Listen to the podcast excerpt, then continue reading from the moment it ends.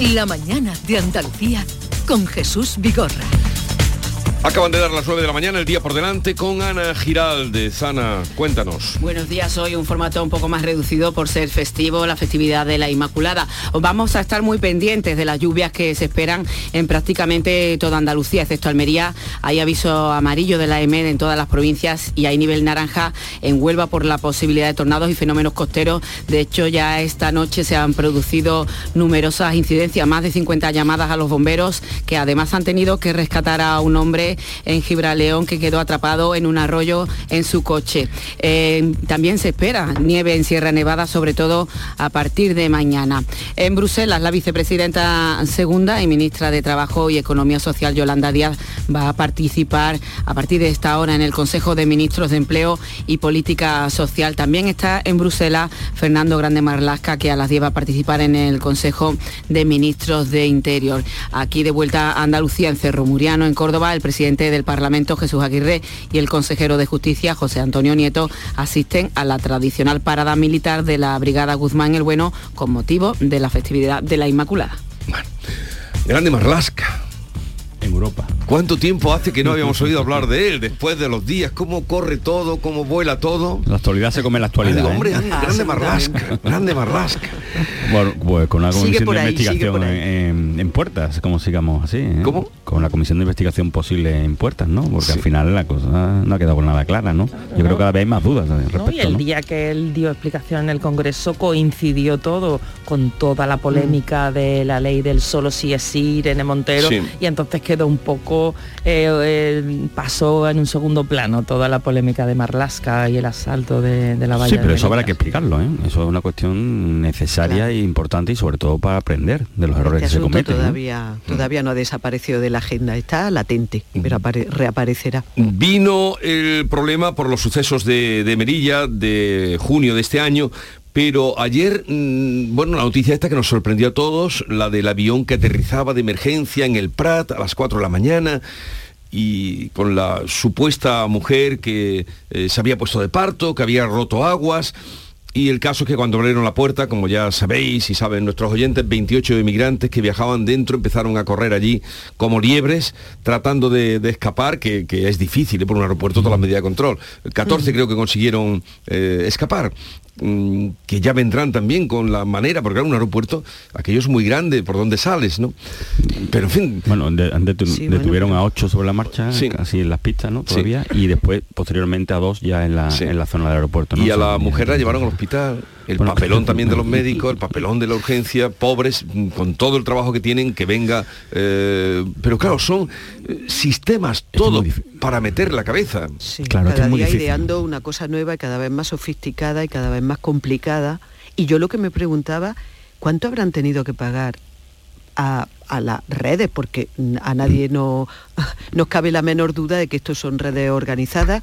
Em, por, este tipo de pasaje, entre comillas, mm, de ilegales, de inmigración ilegal, es que tiene que ser tremendo. Bueno, al final era todo un teatro para, para obligar a ese aterrizaje forzoso que pidió el avión. Claro, un control el control en el aeropuerto no puede ver si es real, no es real, te piden aterrizar forzosamente un avión que va a Estambul, que pasa por España, que al final, claro, te, te, quedas en una situación, lo que es verdad que un aeropuerto al final tiene una serie de controles, una situación que es muy compleja que, los inmigrantes puedan, puedan escapar o que puedan... Las mafias van intentando pero fíjate hasta dónde.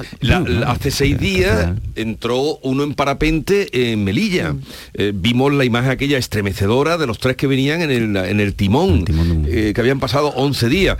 En este punto vamos a saludar, y luego seguimos hablando, a José Carlos Cabrera, que es el director, yo creo que lo conocéis todos, director de Ruta Mediterránea, experto en temas de migraciones y que justamente ayer le concedieron a su programa Ruta Mediterránea, que se emite los martes a las 11 de la noche en Radio Andalucía Información, eh, le concedieron el Premio Andalucía sobre Migraciones eh, que da la Consejería de Inclusión.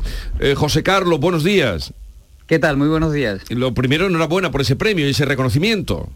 Bueno, muchísimas gracias. Un empujón a esa ilusión con la que hacemos el programa todos los martes.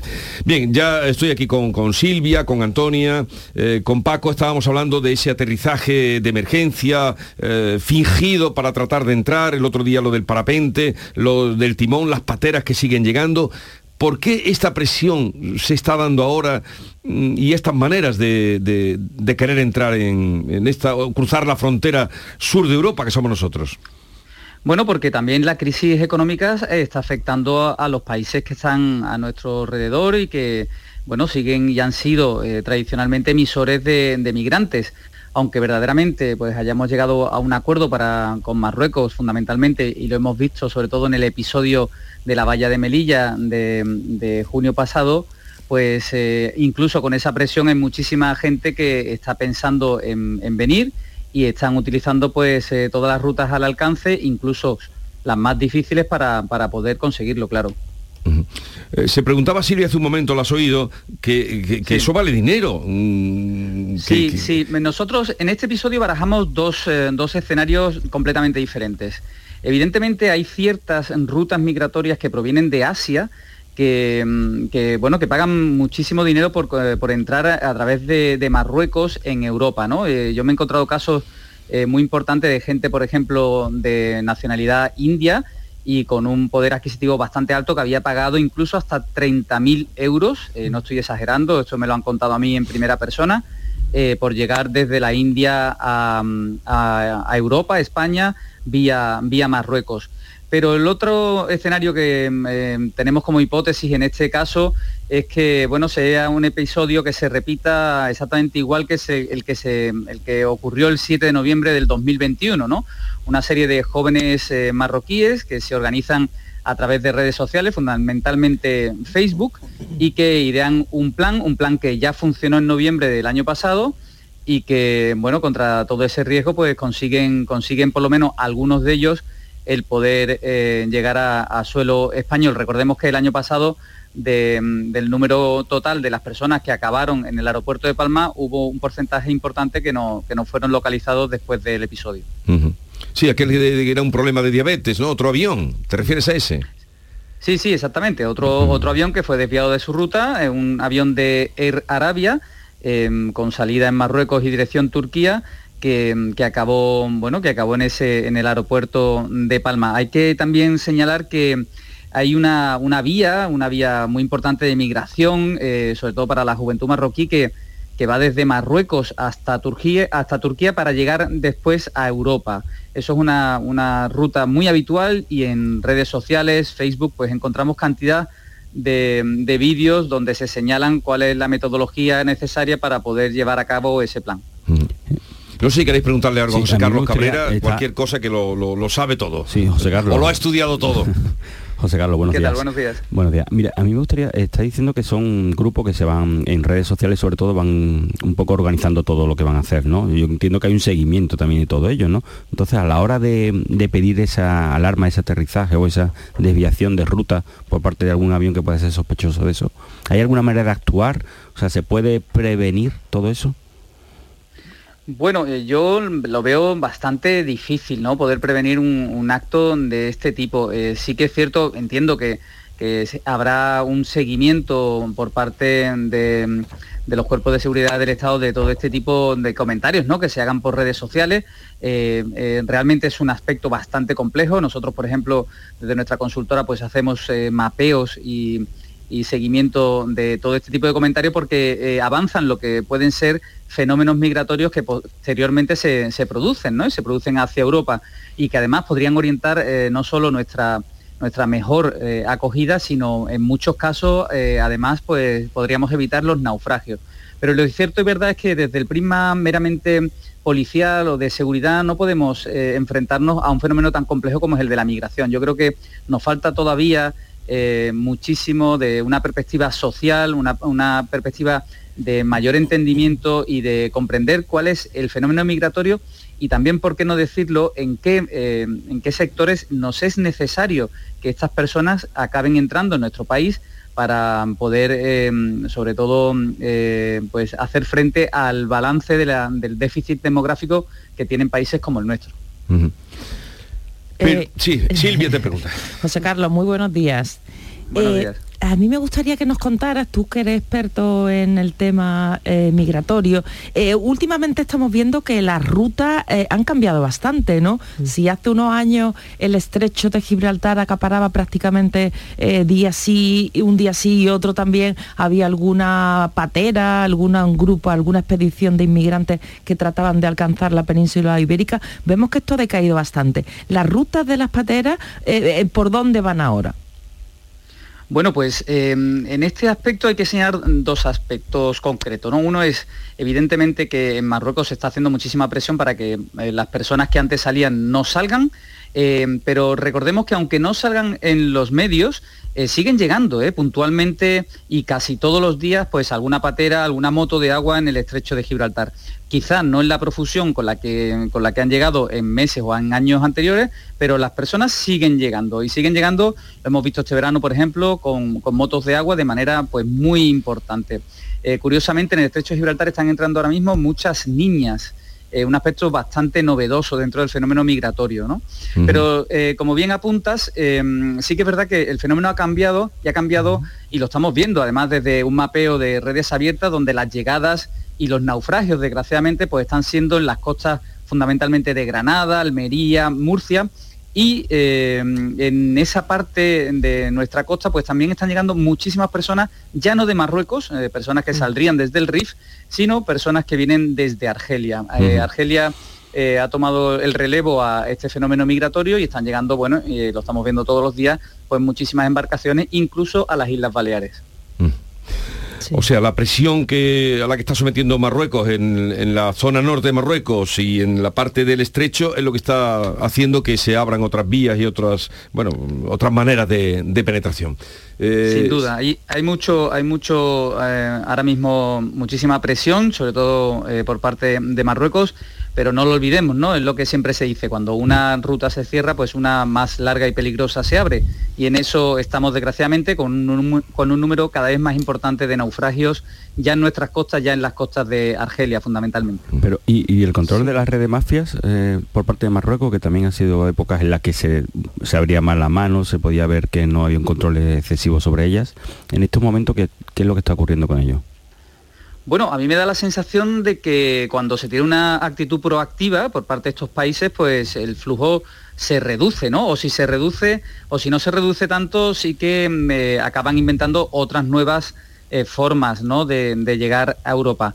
Efectivamente, ahora mismo pues eh, hay un mayor control, eso está claro, hay un mayor control de las, de las, de las redes y de la costa, en fundamental, y, estamos teniendo pues muchísimas muchísimo menos muchísimas menos llegadas eh, acordémonos que no hace mucho tiempo pues teníamos una presión migratoria muy importante en el llamado corredor atlántico no en todas esas personas fundamentalmente eh, subsaharianas que, acaban llegando a las islas canarias. Yo creo que los episodios eh, que estamos teniendo en la frontera de Melilla tan desgraciados como el último y tan importante como el último que hemos tenido, mm. pues tiene mucho que ver también con la imposibilidad de estas personas de poder eh, organizarse para poder venir a través de medios náuticos a nuestras costas.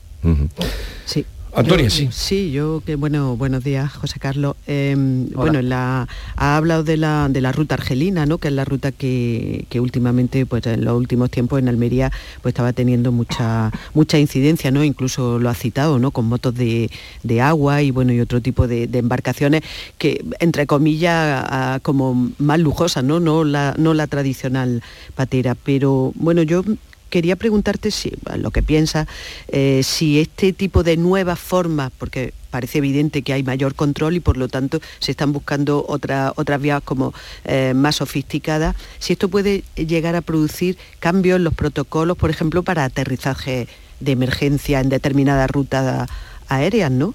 No sé qué, piensas, si esto podría llevar a, ese tipo de, de cambios, ¿no? Bueno, yo eh, me da la sensación y yo creo que hay que transmitir que el sistema de, seguridad en los aviones pues, y los protocolos son bastante efectivos y lo que es muy complicado quizás sea el controlar pues, que determinadas personas o que mafias eh, utilicen este medio para poder llegar eh, o poder incluso desviar a, nuestros países pues determinados vuelos, ¿no? Evidentemente siempre se puede hacer algo más, siempre se puede tener a personas que vayan en ese vuelo, pero mm, lo que está claro es que hay determinados eh, vuelos concretos de determinados países a otros eh, que curiosamente son periféricos de la Unión Europea donde estos fenómenos podrían producirse.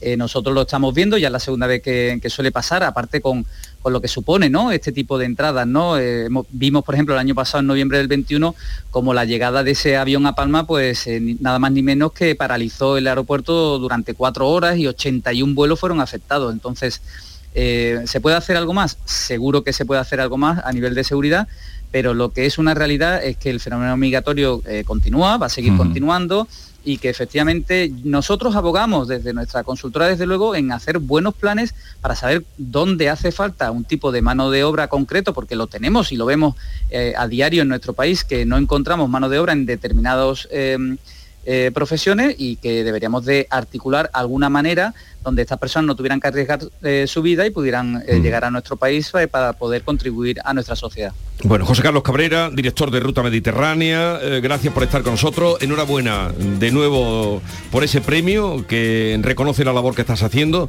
Premio Andalucía de Migraciones de la Consejería de Inclusión. Gracias por estar con nosotros y que tengas un buen día. Igualmente, un abrazo.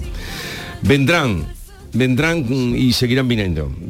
E inventando y creando porque, son porque hay que ser hay que darle vueltas al coco y hay que eh, mucho atrevimiento para hacer lo que hicieron con el avión. la desesperación, el hambre. el hambre la desesperación y cuando no tienes salida en tu país pues te juegan la vida es que 9.16 eh, minutos, seguimos, luego vamos a hablar con eh, Miguel Delibes, el presidente del Consejo de Participación de Doñana. Mm, su nombre ya es conocido, no solo por las referencias que nos lleva a su padre, sino por toda la trayectoria que Miguel Delibes ha tenido al frente de Doñana, la estación de Doñana. Vamos a hablar con él a ver qué va a pasar ahí. Hay una reunión próxima donde él trata eh, de unir las posturas de los de arriba y los de abajo, los del gobierno central y los del gobierno autonómico. Y los de en medio, los que están allí. y los, agricultores, los agricultores. Que él ya tiene una edad, pero sigue ahí en el empeño, sigue en el empeño. La mañana de Andalucía con Jesús Vigorra. Somos la generación más inclusiva y diversa de toda la historia. Compartámoslo, gritémoslo Démoslo todo, sintámonos orgullosos. Pero sobre todo, aprovechémoslo. Si nos dejan, tenemos la oportunidad de crear una sociedad en la que todos seamos protagonistas. Tú también. Grupo Social 11. Generación Inclusión. Gente de Andalucía te invita a conocer la provincia de Sevilla a través de lo mejor de sus productos y sabores con la Feria de Productos Locales Sabores de Navidad. Este domingo desde el patio de la Diputación de Sevilla sabrás cómo se elaboran aceites de prestigio, aperitivos, panes artesanales, sabrosas carnes y conservas, cervezas, sensacionales dulces, vinos y licores. Gente de Andalucía con Pepe da Rosa. Este domingo desde las 11 de la mañana en la decimocuarta Feria de Productos productos locales Sabores de Navidad, con el patrocinio de ProDetour, Diputación de Sevilla. Canal Sur Radio. Sí, sí, tu mejor amiga, la que se lió con tu novio en el instituto, se acaba de comprar el coche que tú querías, el que visteis en Driveris, y tú buscando adornos para el árbol.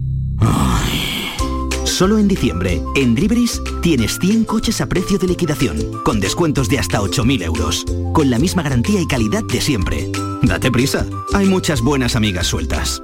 Driveris, vehículos de ocasión de verdad. ¡Ho, ho, ho! Llegó la Navidad y en el Centro Comercial Los Alcores lo celebramos con un gran calendario de Adviento. Estad muy atentos a Facebook e Instagram del 27 de noviembre al 24 de diciembre y participa. Hay premios todos los días. A92, salida 7 Alcalá de Guadaira, Sevilla. Centro Comercial Los Alcores. Mucho donde disfrutar. Plan contigo de la Diputación de Sevilla para reactivar la economía y el empleo en toda la provincia. La Diputación actúa contigo. El plan contigo tiene una dotación de 470 millones de euros para empleo e inversión y estará gestionado en un 85% por parte de los ayuntamientos. El objetivo es dar apoyo al empleo y a las empresas, a la formación y a programas de empleo directo. Son 470 millones de euros para invertir en obras locales, servicios públicos, cultura y deporte. Y también en el sellado de vertederos, la finalización de obras de casas consistoriales, la compra de vehículos de limpieza viaria. Con una previsión, además, de 20 millones de euros para la cofinanciación de otros programas. Plan contigo, con 470 millones de euros para empleo e inversión. La Diputación de Sevilla actúa contigo. Noticia de última hora. Sube la luz, sube el gas, suben los alimentos. Pero en tiendas MGI, los juguetes siguen a 10, 15 y 20 euros. Porque estas navidades ningún niño se quedará sin juguetes. Tiendas MGI, mirando por tu ahorro. Visítanos en tu tienda más cercana o en tiendasmgi.es. Dicen que detrás de un gran bote del Eurojackpot hay un gran millonario. Esto, ¿y detrás de un gran millonario? Pues que va a haber un... Eurojackpot, el mega sorteo europeo de la 11, es más millonario que nunca. Este viernes, por solo 2 euros, bote de 75 millones. Eurojackpot de la 11, millonario por los siglos de los siglos. A todos los que jugáis a la 11, bien jugado. Juega responsablemente y solo si eres mayor de edad.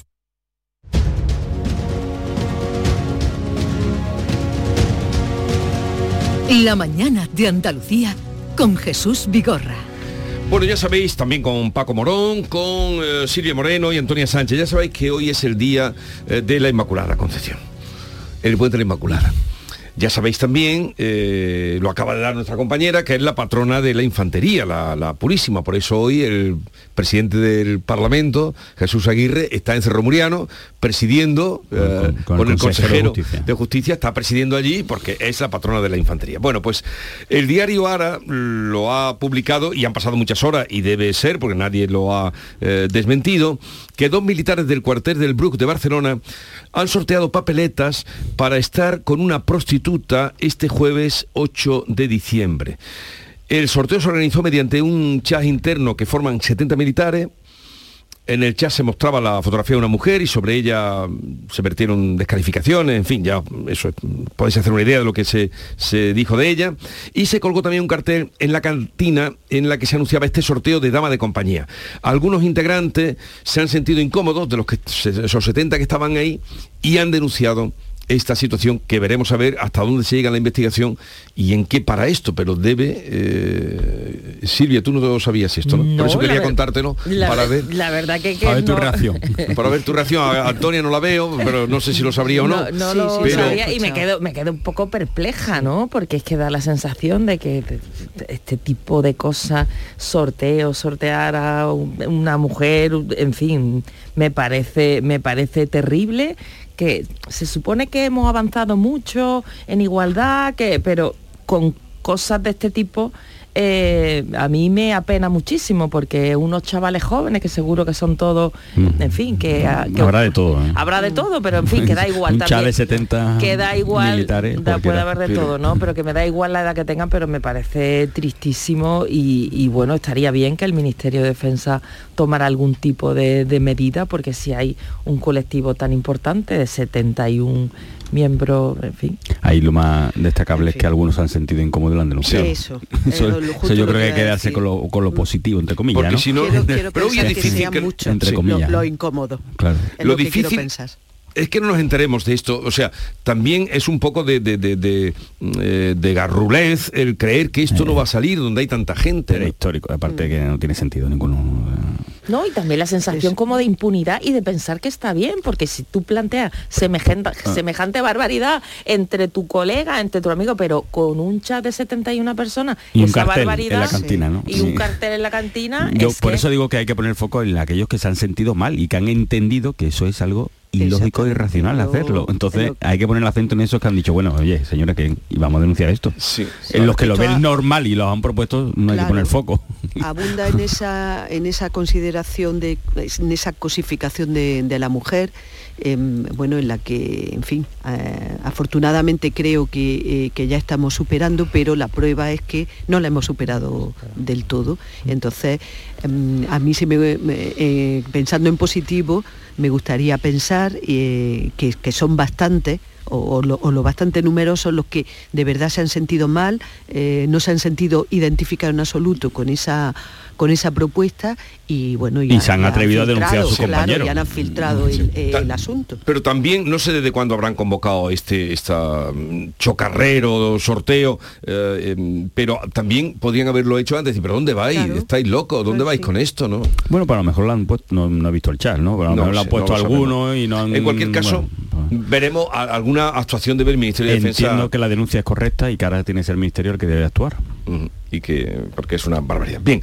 en, este conflicto que hay ahora, avivado la semana pasada con la visita de la ministra doñana de Teresa Rivera, eh, conflicto que hubo mm, la, la, Junta de Andalucía que se sentía también ninguneada por parte de esa visita en la que no fue invitada de una manera formal y a participar en el encuentro que hubo en el teatro de, Almonte, eh, pues mm, resulta que va a haber ahora una reunión del Consejo de Participación de Doñana el próximo 14 de diciembre. Ese Consejo de Participación de Doñana lo preside Miguel Delibes, eh, ya saben ustedes, eh, con toda su trayectoria, experiencia al frente y de trabajo en Doñana, y hoy día de fiesta nos hemos permitido llamarlo y él la generosidad de atendernos. Miguel Delibes, buenos días.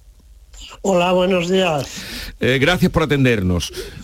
Nada, gracias a vosotros. Bueno, mm, ¿Cómo ve usted la situación de Doñana? Eh, esto, se, esto daría eh, para una tesis, pero mm, así, a primera vista, con las últimas aguas.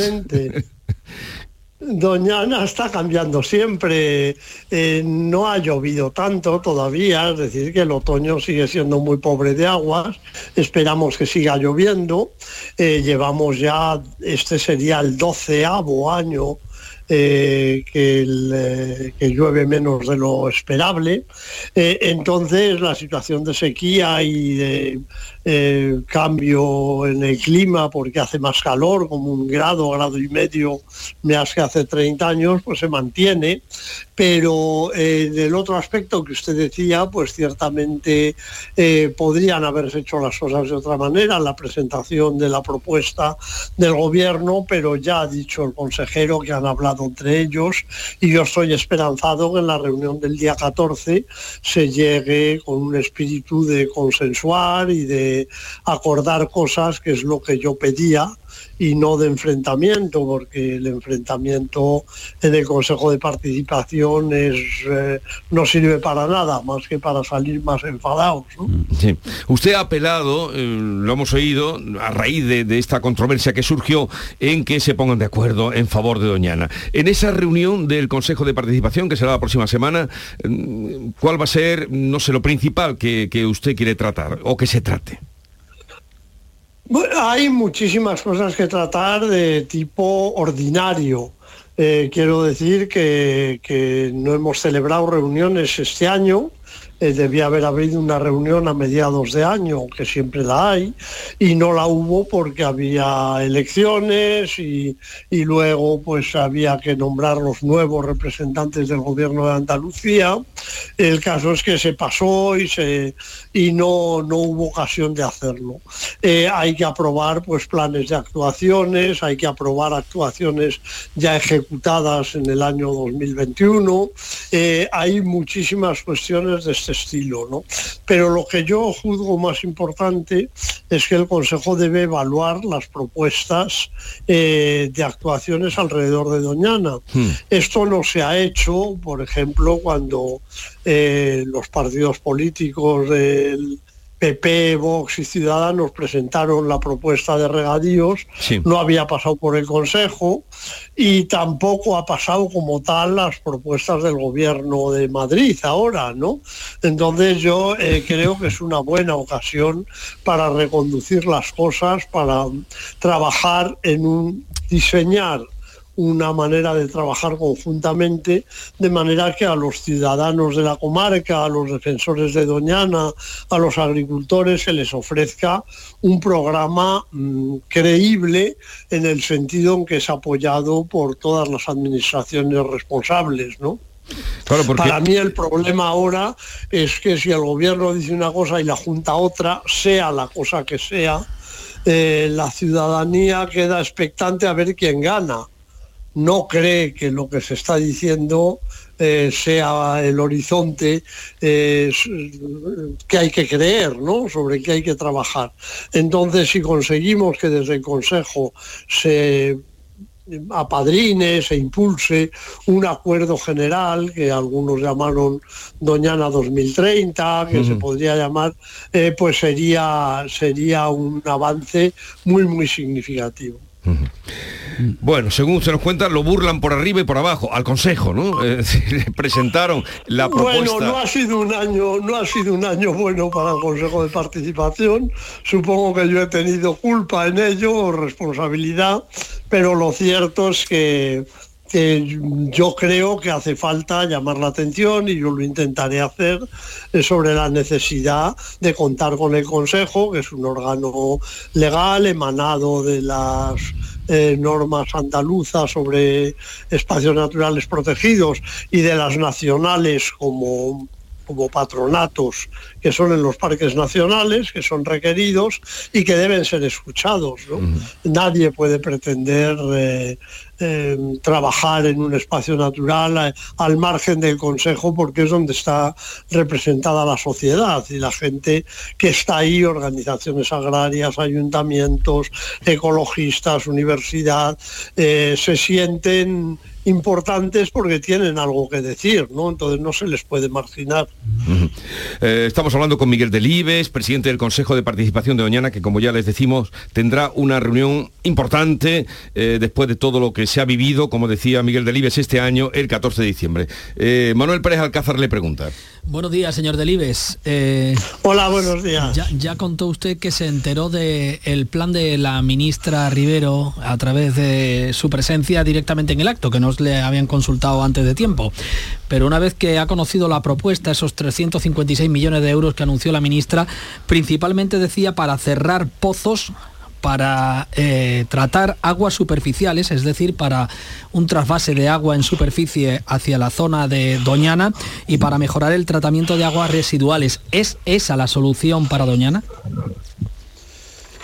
Bueno, enlaza con lo que he dicho hace un poco, ¿no? Nadie tiene una solución única y por supuesto una solución para Doñana, que es una eh, comarca de 3.000 kilómetros cuadrados, que es muy significativa, eh, tiene que hacerse con el que gestiona el agua, que es el gobierno central, pero también con el que gestiona la agricultura, la ordenación del territorio, el impacto ambiental, que lo hace la Junta de Andalucía. Entonces, eh, queremos buscar una solución entre todos hermanada y las cosas que ha presentado la ministra, que en gran medida había solicitado el Consejo de Participación. O sea que yo en alguna forma cuando la oía me parecía que era un poco contestar a las peticiones que habíamos hecho en el Consejo a la Confederación del Guadalquivir hace un año, ¿no? Pues eh, son todas positivas, o, eh, son la mayoría positivas, otras habrá que discutirlas, ¿no? Llevar agua de eh, sitios contaminados a Doñana, pues quizá haya que discutir si se puede hacer o no y ese agua para qué debe ser, porque eh, también sería una triste eh, gracia pues regar con agua que tenga demasiados metales y que luego lleguen denuncias o protestas o tal. Todo eso hay que mirarlo luego con detalle en aspectos más finos, pero como he dicho alguna vez, las propuestas de la ministra suenan muy bien, eran cosas que en líneas generales habíamos pedido, ¿no? Pero insisto, son una parte de las cosas que hay que hacer. Señor Delibes, usted fue muy crítico con la proposición que en la anterior legislatura llegó al Parlamento, una eh, iniciativa del Partido Popular Ciudadanos y Vox y que contaba con la abstención del Partido Socialista para regularizar regadíos en la corona norte del parque, en la corona norte de Doñana. Aquello decayó al convocarse las elecciones, pero ahora el partido Vox vuelve a llevar a la Cámara una proposición similar que cuenta con también el rechazo de Bruselas, de la Unión Europea. Mm, ¿Caben más regadíos en la corona norte de Doñana? Bueno, yo ya dije entonces, y lo digo ahora, que Doñana está muy bien defendida por las leyes, por las leyes, las normas europeas, españolas, andaluzas, y que aquello me pareció eh, inadecuado porque no se podía hacer, entre otras cosas. Es decir, que no se puede, eh, cuando España está denunciada por no haber reducido los regadíos suficientemente ante la Unión Europea y está estudiándolo y ha hecho advertencias, no se puede pretender aumentarlos. Era mm, casi casi una provocación a la Unión Europea que de hecho hizo amenazas muy directas al Estado español de que si desobedecía Europa con esa norma eh, podía tener consecuencias, por ejemplo, en los fondos europeos. ¿no? Entonces, eso yo ya dije que a mí me incomodó mucho porque organizó mucho ruido y dejó mal a Doñana y a Andalucía y a España ante los demás, pero creía que no se iba a poder hacer. Agradezco que ahora el Partido Popular no se haya sumado a la iniciativa y agradezco todavía más que haya propuesto eh, un diálogo y formar una eh, o impulsar una comisión de trabajo con el gobierno central para buscar eh, alternativas a Doñana. regadíos, en mi opinión, no caben más porque no hay agua. Entonces, los regadíos legales debe intentar eh, renunciar al agua subterránea aportando aguas superficiales, que es lo que ha propuesto el Ministerio, ¿no? lo que dijo la ministra. Aportar agua para poder cerrar pozos y regar con agua que llegue en superficie pero no hay agua y los agricultores lo saben, los pozos cada vez eh, hay pozos que ya no funcionan, hay que profundizarlos porque el agua se acaba. Entonces, aumentar el regadío no cabe, ordenar mejor lo que hay, sí. Usted ha llegado a comparar la advertencia de la Comisión Europea con el tema de Doñana, a la que se ha hecho desde Bruselas a Hungría por la situación eh, que se vive en este país con los homosexuales y que ha bloqueado la llegada de fondos europeos a Hungría. Bueno, sí, algo así lo dijeron, no soy yo el que lo ha comparado, ¿no?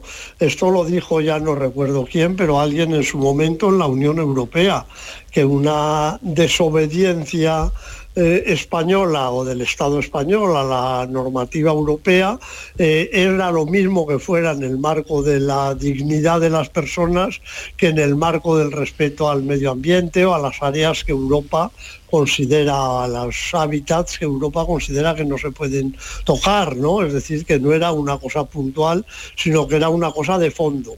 Y, y, esto pues lo dijo alguien en Bruselas en su momento y estuvo pendiente, pendiendo, amenazando a España durante un tiempo. Es cierto que la defensa fue que todavía no existía nada, más que una proposición, ¿no? Pero si esa ley se hubiera aprobado y se hubiera intentado implementar, pues no sé lo que hubiera pasado. Sí, fue lo que la Comisión Europea anunció nuevas sanciones para España por no tomar medidas para proteger el acuífero tras la condena del Tribunal de Justicia Europeo. Bueno, pues le Pero son dos cosas distintas, una es no tomar medidas y otra tomarlas, tomarlas, para incrementar la extracción del acuífero, ¿no?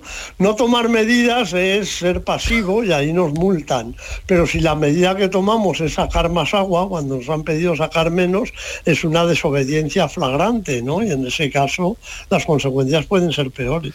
Bueno, le deseamos lo mejor para esa reunión del próximo día 14 la mejor suerte. Muchísimas que usted eh, pueda apaciguar los, los temperamentos políticos. Bueno, yo estoy ilusionado, que me parece que se ha entrado por un buen camino y las cosas pueden ser eh, mejores de aquí en adelante. Bueno, veremos qué pasa. Gracias por atendernos, señor Delibes, eh, presidente del Consejo de Participación de Doñana, y suerte. Buenos días. muchas gracias a ustedes. Hasta luego.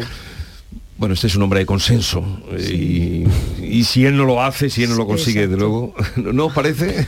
Exactamente. Es una figura muy respetada, es un, científico muy respetado y muy reconocido y bueno, puede ser, si alguien puede impulsar ese consenso, eh, yo creo que, es la persona adecuada, ¿no? Es verdad que, que Doñana lo que necesita un poco de sentido común, yo creo que se va, se llega tarde, pero el sentido común es importante y eh, hay un análisis de las obras de depuración que se pueden hacer y sobre todo esa aportación de recursos hídricos en superficie, que es fundamental. Pero eso necesita, aparte del consenso también, que los agricultores y lo que es la sociedad también entienda que hay que modificar la actitud con Doñana. Si no es imposible, porque no solamente podemos todos resolverlo con medidas políticas o con imposiciones por, por vía de leyes, por no hay que aplicar el sentido común y los propios agricultores también tienen que entender que es una situación límite y que de una manera u otra hay que buscar soluciones viables. Mm. Pero sobre todo no, no, incidir en el problema, ¿no? Claro, y el problema es que ha habido durante muchísimos años, se ha dejado hacer, se ha dejado Claro, por eso llega, se llega casi tarde. Y llega siempre tarde. Lo que pasa es que, bueno, también parece esperanzador lo que ha comentado Miguel de Libre, de sobre el, plan que el gobierno ha puesto sobre la marcha, sobre la mesa, eh, tiene buena pinta casi todas las medidas. Ahora lo deseable es que en esa reunión del día 14, donde están todas las administraciones, pues la Junta de Andalucía... Y que escuchen. ahí, sería bueno, importante que hubiera una primera reunión entre Gobierno y Junta de Andalucía para llegar con un plan conjunto, porque al final hay parte de las medidas que proponía el Gobierno Central que tienen que ser financiadas con dinero por parte de la Junta de Andalucía. Pero dices tú que se pisan. Que esa reunión va a ser... Está pedida, está pedida y están trabajando en fecha. No tiene día. El portavoz del gobierno el otro día dijo que estaba, los gabinetes están trabajando en ver la disponibilidad de las fechas para mantener esa reunión previa, que es importante porque las dos administraciones llegarían con una postura común Sí, ha citado también un dato que, para mí es igualmente relevante, que ese agradecimiento que ha lanzado al Partido Popular, que ahora gobierna la Junta, en solitario, sobre ese cambio eh, de, actitud con respecto a la, ampliación, ¿no? a la regularización de, nuevos regadíos. Es que si Europa te da un... claro, pero bueno... Pero, apoyaba la proposición de ley, era una proposición de ley. Exactamente. En ese gesto conciliador yo creo que, hay también una, una clave importante que ahora hay una predisposición a, intentar llegar a ese, a ese acuerdo, ¿no? a ir de la mano. Yo, en fin, espero que esto vaya Veremos, veremos qué pasa. Eh, Manolo, que nada, mañana nos volvemos a ver. Buen día de la Inmaculada a todos. y mañana irremediablemente estaremos aquí. Estaremos, y mañana más prontito, a las 6. Eh, quedaros un momentito que quiero hablar con vosotros de la cesta de la compra y enseguida ya os libero, Antonia, eh, Silvia y Paco. Pero quiero hablar, porque luego voy a hablar también de ese tema con los oyentes y me gustaría escuchar vuestra opinión. La mañana de Andalucía con Jesús Vigorra. Cuando celebramos el Día de la Constitución, estamos celebrando lo que somos. Porque hace 44 años empezamos a ser un país más abierto, más justo y más libre. Celebrémoslo juntos el próximo 10 de diciembre con el sorteo de la Constitución de Lotería Nacional, con 15 millones a un décimo. Loterías te recuerda que juegues con responsabilidad y solo si eres mayor de edad. En Navidad todos deseamos lo mejor para los nuestros. Desde 1953, la Logroñesa me ofrece el mejor mazapán. Un sabor único, artesano y tradicional. Pero como no solo de mazapán vive el hombre, ahora también tienen turrón blando y torta imperial. Mazapanes de Montoro la Logroñesa. La Navidad en su mesa.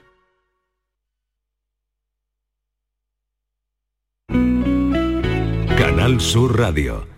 Tú pones toda tu ilusión en tu futuro y en Caja Rural nuestros expertos en planes de pensiones te ayudarán a alcanzarlo con éxito. Planes de pensiones de Caja Rural. Construyendo tu futuro seremos imbatibles. Ven antes del 31 de diciembre y obtén interesantes incentivos. Documento de datos fundamentales para el partícipe. Alertas de liquidez. Indicador de riesgo. Planes en promoción y condiciones en segurosrga.es. ¿Sabías que Rica es para todos los públicos?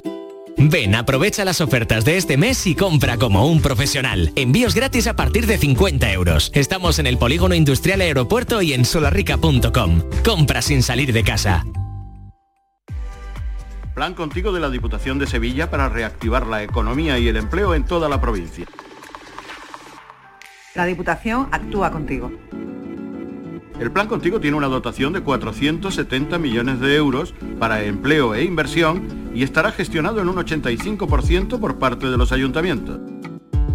El objetivo es dar apoyo al empleo y a las empresas, a la formación y a programas de empleo directo. Son 470 millones de euros para invertir en obras locales, servicios públicos, cultura y deporte. Y también en el sellado de vertederos, la finalización de obras de casas consistoriales, la compra de vehículos de limpieza viaria. Con una previsión, además, de 20 millones de euros para la cofinanciación de otros programas. Plan contigo, con 470 millones de euros para empleo e inversión. La Diputación de Sevilla actúa contigo. ¿Encargarías tu cena de Navidad a abonos y piensos hermanos García? Pues eso, tu vehículo de ocasión siempre en Grupo Sirsa. Y ahora, hasta fin de año, te ofrecemos más de mil vehículos de ocasión con hasta 4.000 euros de descuento. Descúbrelos en nuestros concesionarios Renault, Dacia, Mazda, Volvo y Suzuki en Sevilla. Grupo Sirsa, nos movemos contigo. Hay un lugar donde los sentidos se despiertan. Donde todo es como antes. Donde las horas pasan sin darnos cuenta. Brindemos por lo nuestro porque hay que perderse para encontrarse. Si podemos desearlo, podemos vivirlo. ¿Y si nos regalamos Úbeda y Baeza? Dos ciudades, un destino.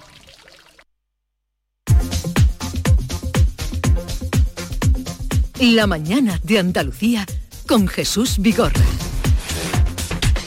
Bueno, antes de marcharos, eh, quería escuchar vuestra opinión, porque además sois también mm, consumidores, paganos, cuando vais a comprar, y esta propuesta que está dentro del gobierno, eh, Yolanda Díaz y Pedro Sánchez parece que han acordado ya limitar los precios de la cesta de la compra antes de fin de año. Eh, en fin de año parece que cuando termine el año se va a terminar también los 20 céntimos de, mm, de subvención a los combustibles, pero este acuerdo que podría darse, ayer también salió Luis Planas hablando de esto, eh, este acuerdo de limitar por dónde o cómo limitar los precios de la cesta de la compra. Eso es Se debe hacer... Eh, a ver, tal y como están los precios con la escalada de la inflación, cuando una familia va a comprar al supermercado, el, nivel de, los precios está en unos niveles insoportables y casi inasumibles para muchas familias. Está bien que el gobierno intervenga dentro de sus competencias y lógicamente dentro de la, de la legalidad. Entonces, inicialmente parece una buena idea. Sin embargo, eh, hoy en el mundo los compañeros de economía han hecho un poco de rastreo a ver exactamente qué está haciendo el gobierno y en qué se va a traducir. Y por ejemplo el sector de la distribución, que parece que lo lógico que se pusieran de acuerdo con ellos para si hay algún tipo de limitación a la cesta de la compra. Y el sector dice que no tienen ni idea, que no saben lo que está haciendo el, gobierno y que no, no saben por dónde puede venir esa limitación. Así que habría que estar muy atentos en los próximos días a ver qué camino y de qué manera se, puede eh, limitar el precio de la, de la cesta de la compra. El, incremento de la, del precio del centro de la compra ha superado el 15%. o sea, estamos en 15,4 aproximadamente, que no estamos ya hablando de inflación, es que estamos hablando que estamos por, delante, por encima de inflación. O sea, no tiene ningún sentido que la alimentación esté como está. Aquí lo que tampoco podemos ver es ganadores y perdedores, ¿no? Como entender que las grandes superficies están enriqueciendo, o que los productores, o que en este caso las distribuidoras, no no se puede buscar eh, ese enfrentamiento, que hay que buscar son soluciones y entender que hay que actuar de tal manera que se garantice una, una alimentación sana al menos.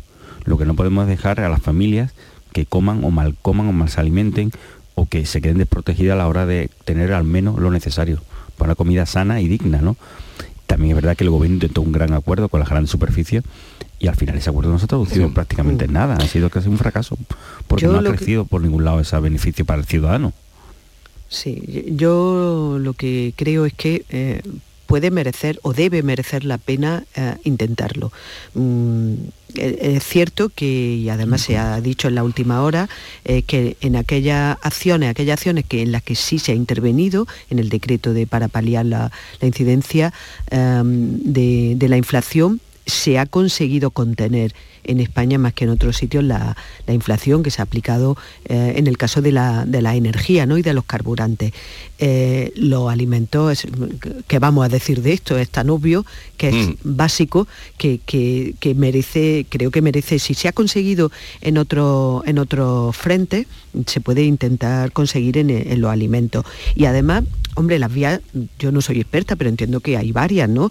Está la reducción del IVA, estaría la limitación de beneficios, es decir, eso ya lo tendrán que afinar porque no está afinado. A día de hoy no, no se ha presentado una, un, plan concreto pero hay cosas que de hecho en solitario y en otros contextos ya han hecho algunas empresas de gran distribución. Hay una, que no, bueno, no voy a citar el nombre, pero que desde hace años, por ejemplo, aplica un, IVA cero o una reducción de IVA a, que supongo que sufragan ellos, evidentemente, por ejemplo, a familias numerosas.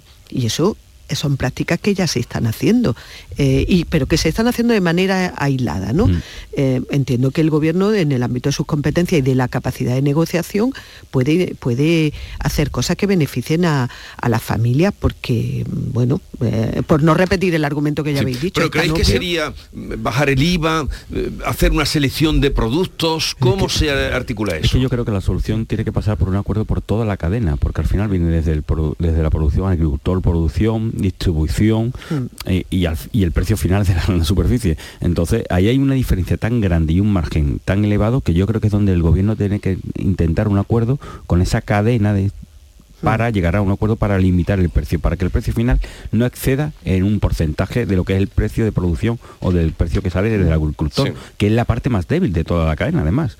O sea, no podemos solamente enfocar hay que saber dónde, dónde mirar en esa cadena, porque está la distribución y la gran superficie al final con el precio final. A ver si lo van a quitar, a a quitar a los agricultores. que, son los más desprotegidos y los que lamentablemente sufren más estas consecuencias. Entonces, la cadena hay que analizar la cadena entera y a partir de ahí ver dónde hay que aplicar un porcentaje para que no se supere ese incremento. Esa, eso es lo que yo creo que hay que actuar. Pero todo consensuado. La reducción del IVA parece que es lo más inmediato. Eso sería lo inmediato, es lo inmediato, porque eh, hay un riesgo entre seleccionar una cesta de la compra. Ya vimos la que seleccionaron no hace mucho y desgraciadamente había productos procesados, no había fruta, no había verdura. Entonces, entonces un riesgo también eh, eh, elegir una serie de productos que estén ahí a unos precios reducidos, porque corremos el riesgo de, eso, y que fomentar una alimentación saludable. que los más débiles de la cadena, que son bueno, pues los agricultores y también los pequeños comercios que no se la distribución, no salgan Que son también los que siempre, los que siempre salen perjudicados. Y que sea cerrar más comercio. Bueno, ese tema lo voy a tratar ahora con los oyentes que me digan también su parecer. ¿Qué, qué eh, por ejemplo, artículos serían para ellos los básicos que deberían bajar? Eh, por ejemplo, ¿no? Pues yo creo que lo más importante si hablamos de comida sana es, o alimentación sana, perdón, es ir a lo fresco, ¿no? Intentar que todo el mundo tenga acceso a una comida eh, fresca. Quizás las mayores subidas de precios están, se concentran ahí. Pero, pero que las cosas le están yendo bien a alimentar a, las grandes cadenas de alimentación está en que van a subir los sueldos más que nadie. Ya han hablado de subida de sueldos que van a romper. Eh, Por eso he dicho oh, que hay que ver la cadena. me alegro de que le suban los sueldos. Hay que, hay que ver la cadena y ver exactamente dónde hay que actuar de la cadena, porque no hay que actuar en el agricultor o en la producción, sino que a lo mejor hay que actuar en el precio final. Mm. Bueno, Paco Morón, eh, Silvia Moreno, Antonia Sánchez, ha sido un placer. Gracias por este añadido que habéis echado hoy. Eh, adiós, que tengáis un bonito día. Adiós.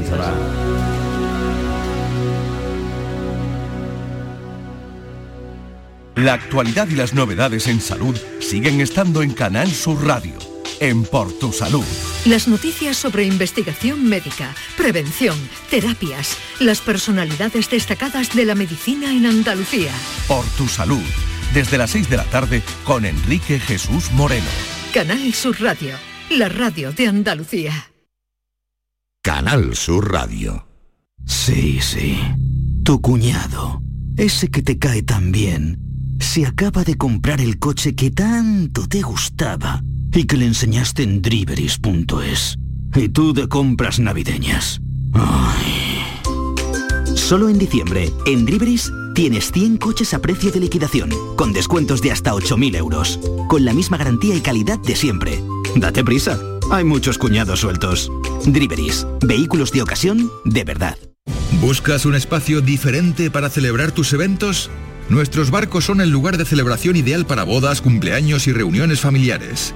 Sorprende a tus invitados con una experiencia inolvidable con Cruceros Torre del Oro. Más información en el 954-561-692 o en crucerosensevilla.com. ¿Vas a salir en la cabalgata de Reyes? Ven a Juguetes Velando, empresa dedicada exclusivamente a la venta de caramelos, balones y juguetes para cabalgatas de Reyes Magos a precios inmejorables. Llámanos al 622 20 27 81 o ven a visitarnos a nuestra nave en Camas, Polígono Industrial Los Girasoles. Regala ilusión con Juguetes Velando. 18 de diciembre, Media Maratón Sevilla, Los Palacios y Villafranca. Ven, inscríbete antes del 11 de diciembre y siente el calor de un pueblo entregado a los miles de atletas que participan en la prueba de cana de Andalucía. Organiza Ayuntamiento de Los Palacios y Villafranca con el patrocinio principal de ProDetour, Turismo de la provincia de Sevilla. En Plaza de Cuba número 2 está el restaurante de moda, La Coartada, el lugar de encuentro perfecto, con amplia terraza para disfrutar de la sobremesa y el mejor ambiente de la ciudad, excelente oferta gastronómica y el mejor servicio en un espacio exclusivo. Todo esto y mucho más te espera en La Coartada. La Coartada, encuentra tu excusa para venir.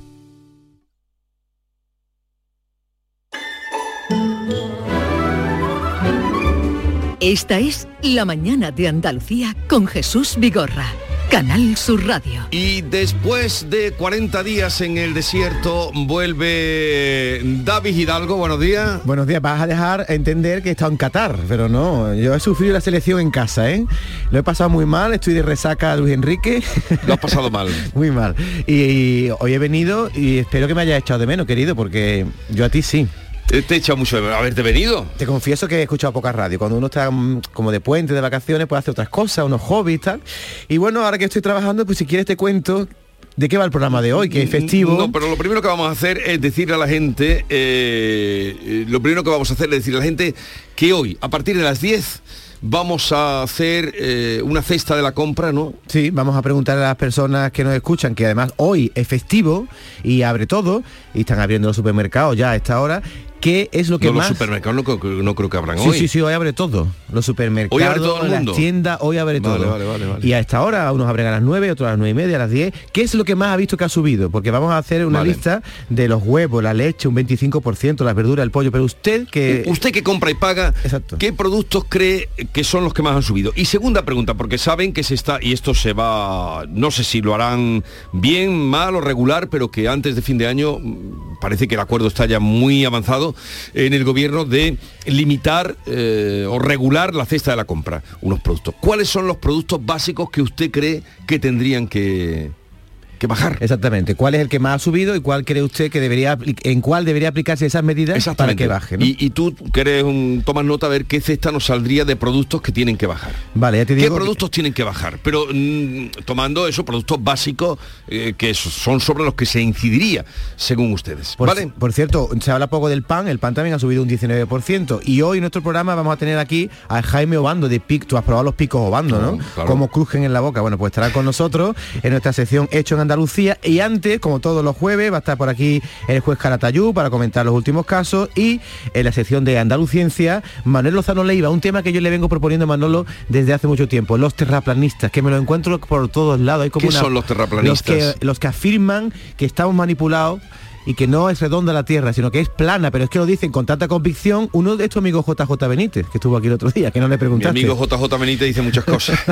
y hoy vamos a ver... JJ Benítez dice que los militares ya han, eh, han viajado en, espacio, en, el, claro, como en la, teletransportación. De ahí caballo de Troya. Vale. Escúchame.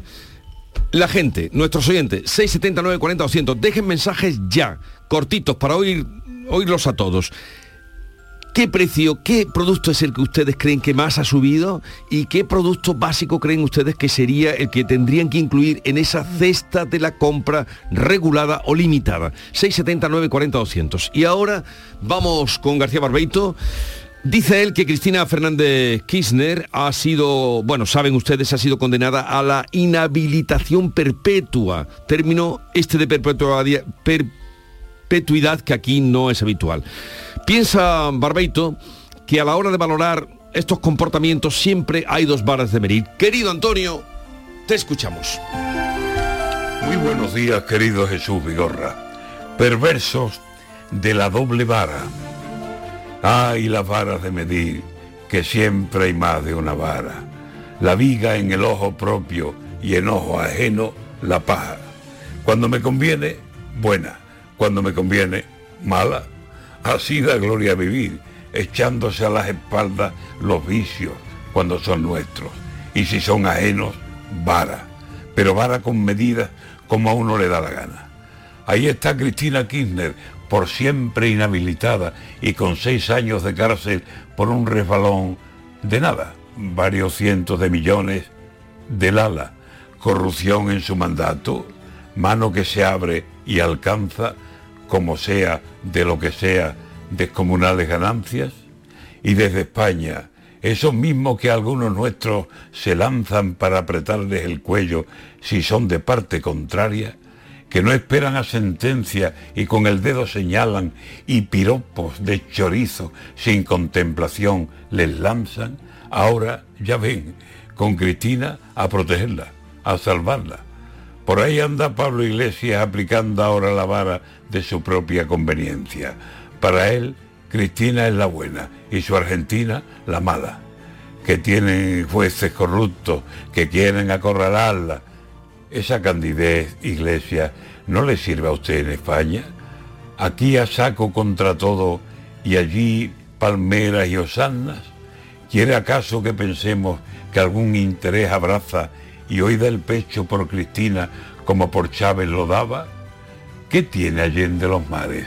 ¿Qué tiene Allende esas aguas para que no mida culpas su caprichosilla vara? Ay, las varas de medir, o muy cortas o muy larga.